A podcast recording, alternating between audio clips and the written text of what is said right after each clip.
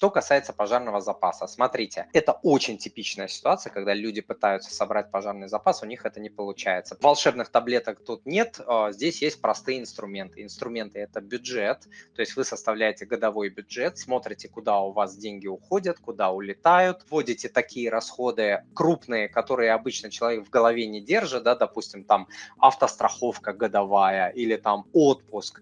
Когда человек в голове у себя держит, я в месяц трачу столько-то. Он обычно не помнит, что у меня есть отпуск там через, не знаю, там 8 месяцев, и что мне сейчас нужно об этом позаботиться и одну двенадцатую или там одну шестую откладывать, чтобы потом я через полгода смог уехать в отпуск. Или там автостраховка, как я сказал, тоже большая сумма. Или там абонемент в спортзал. Или там что-то для своих детей, какие-то крупные оплаты. Это все разбивается, и вы четко видите, что куда у вас уходит, и качество управления вашими деньгами значительно повышается. И гораздо меньше становится непредвиденных расходов. Сейчас вы, возможно, не видите полностью картину, возможно, не делаете этот бюджет, возможно, не следите за ним, поэтому вот любая ситуация, вроде там, ой, у знакомых там ребенок родился, ой, там поженились, ой, у этого день рождения, и каждый расход получается, что, ой, блин, а я его не планировала, Откуда мне брать? Из пожарного запаса. Ой, блин, а я это не планировала. Откуда брать? Из пожарного запаса. Вот такого быть не должно.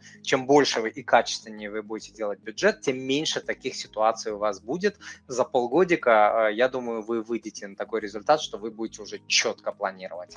От трех до шести месяцев это по опыту занимает наладить процесс. И последний момент. У меня в бюджете есть такая статья, которая называется «Непредвиденные расходы» и это не пожарный запас.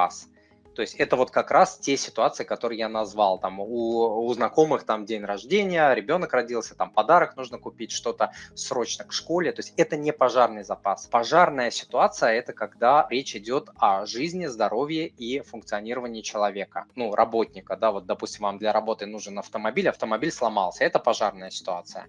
А если там у кого-то день рождения, ну, это не чрезвычайная ситуация. Вы без этого проживете ну да, вам будет неудобно там как-то перед кем-то, но это не вопрос жизни и смерти. Поэтому вы просто делаете в своем бюджете вот такой загажничек. Я открываю счет, банковский счет, он у меня называется непредвиденные расходы, и кидаете туда определенный процент.